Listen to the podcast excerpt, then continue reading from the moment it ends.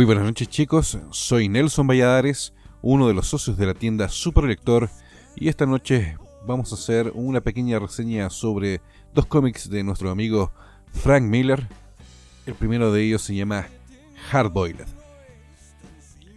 Eh, Frank Miller, un autor bastante antiguo en el ámbito, ha producido algunos de los cómics eh, más importantes de la, de la escena actual, como Daredevil, Born Again eh, y el de Dark Knight Returns, sin mencionar Sin City obviamente.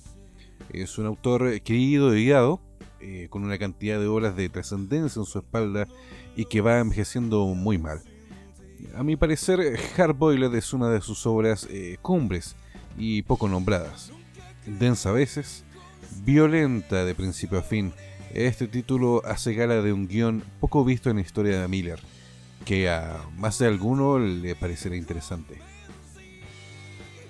En su contraparte tenemos a Geoff Darrow, eh, un autor que ha tenido a su espalda Big Guy and the Rusty the Boy Robot y Matrix, un dibujante de la escuela de Moebius, eh, con un trazo muy europeo y amante de los detalles nos regala un par de splash page eh, deliciosas y que te tomará algunos eh, minutos disfrutar de cada espacio. Darrow nos, explica a cabalidad este mundo futurista y desolador.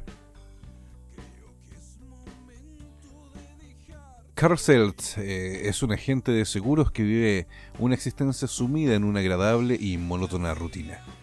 Yendo de casa al trabajo y de vuelta a casa, donde vive con su encantadora esposa y sus dos no menos adorables hijos.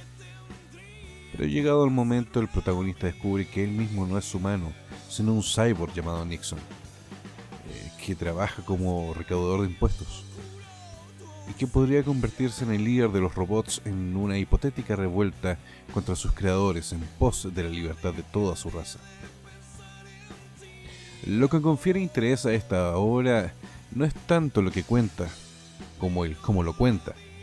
En la violencia extrema que nos tiene acostumbrados Miller puso en tela de juicio en su momento, estamos hablando más o menos de los 90, eh, la permisividad de las editoriales de cómics y del circuito de venta. Eh, por su parte, las ilustraciones de Darrow en las que todo, absolutamente todo está dibujado, eh, además de plasmar con fidelidad el universo escrito por Miller, dilatan el espacio y el tiempo hasta límites insospechados demostrando que en muchas ocasiones los logros de un relato provienen del lenguaje, del código utilizado para expresarlo a su público, y no son traducibles a otros ámbitos. Eh, siento debilidad específicamente por Miller, eh, Ronin y Hardboiler marcaron mi juventud junto con Blade Runner y todo ese mundo cyberpunk de la mano de los japoneses como Edipolis o Genocyber. Eh, por lo mismo, pasaré a otro título también de Miller y que tiene más o menos que ver sobre un futuro post-apocalíptico. Em, en esta vez eh, les voy a también hablar sobre Give Me Liberty, eh, un trabajo de Miller como guionista junto con Dave Gibbons. Eh, muchos de ustedes también deberían conocerlo. Dave Gibbons dibujó Watchmen y Kingsman un trazo que realmente te hará desangrar en la silla. Eh, Give Me Liberty nacía en el 90 y galardonada con un premio Eisner en el 91 eh, como mejor serie limitada. Nos cuenta la historia de Martha Washington, una chica nacida en barrios marginales con una aventura inmensa por venir. La historia nos presenta a unos Estados Unidos en decadencia, eh, con todo tipo de facciones políticas respaldadas por ejércitos y grupos terroristas. Los grandes avances tecnológicos y la decadencia de la naturaleza hace que el mundo esté en constante tensión. Un país en que las empresas de comida rápida manejan el planeta y las minorías étnicas, las clases bajas, eh, viven aisladas en ciudades satélites, las que fácilmente podrían pasar por campos de concentración.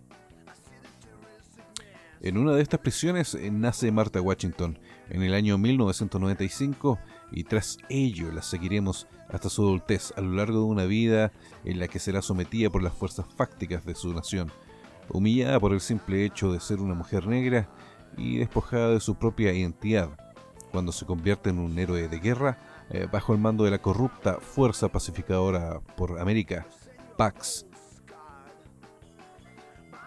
El antiguo ejército de Estados Unidos, eh, representado por el demente coronel Moretti, eh, que se convertirá en enemigo jurado de una Marta Washington que hará todo lo posible para salvar el planeta de una guerra nuclear que podría acabar con toda la humanidad.